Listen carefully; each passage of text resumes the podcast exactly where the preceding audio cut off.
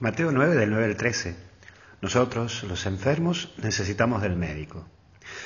El primer punto que vamos a ver es, lo vio. Jesús pasa tarde o temprano por tu vida. Él te invita a caminar, pero también te ve.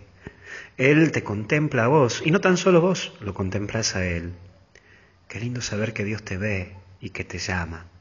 Sí, te invita a jugar en su equipo, meterte en la vida de Él, a meterte en la historia de Él. Mira, ¿sabes lo lindo que tiene esto? Que Jesús no ve tu perfil de Facebook o tu perfil de WhatsApp. No. No saca tampoco deducciones de tu estado. Él deduce, pero deduce desde su amor, desde ese amor que Él tiene por vos, porque Él se muere de amor por vos. Y qué lindo ver también este segundo punto, este segundo gesto. Se sentaron con Él.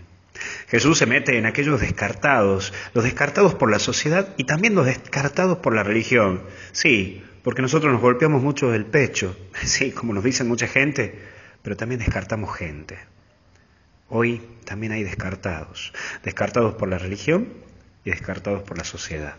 Sí, al final seguimos en la misma. Seguimos peleando qué institución se hace cargo de la limpieza de la capilla, pero no para ver quién se hace cargo, sino para echarle la culpa de que no ha limpiado bien, en vez de salir a visitar a las prostitutas, a los cartoneros y mostrarles el amor de Dios, ¿Cuántos hoy están en la calle y no tienen esperanza? Andate a ver cuántos necesitan de tu ayuda.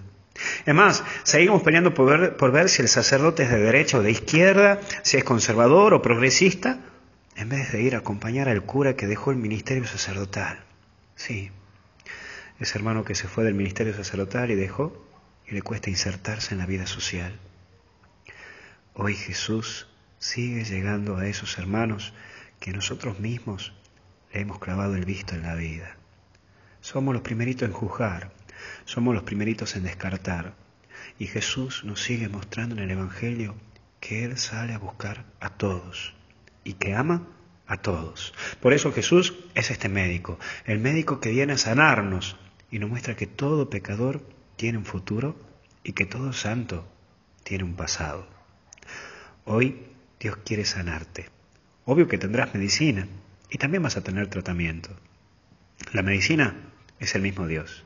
El tratamiento podríamos decir que puede ser cada hora una gotita de oración. Sacramento, bueno, uno o dos por día. Y ayuda a los demás a tu gusto. Estoy seguro que así te vas a sanar y vas a ser un gran médico vos también.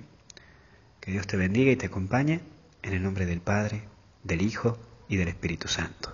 Cuídate, nos vemos.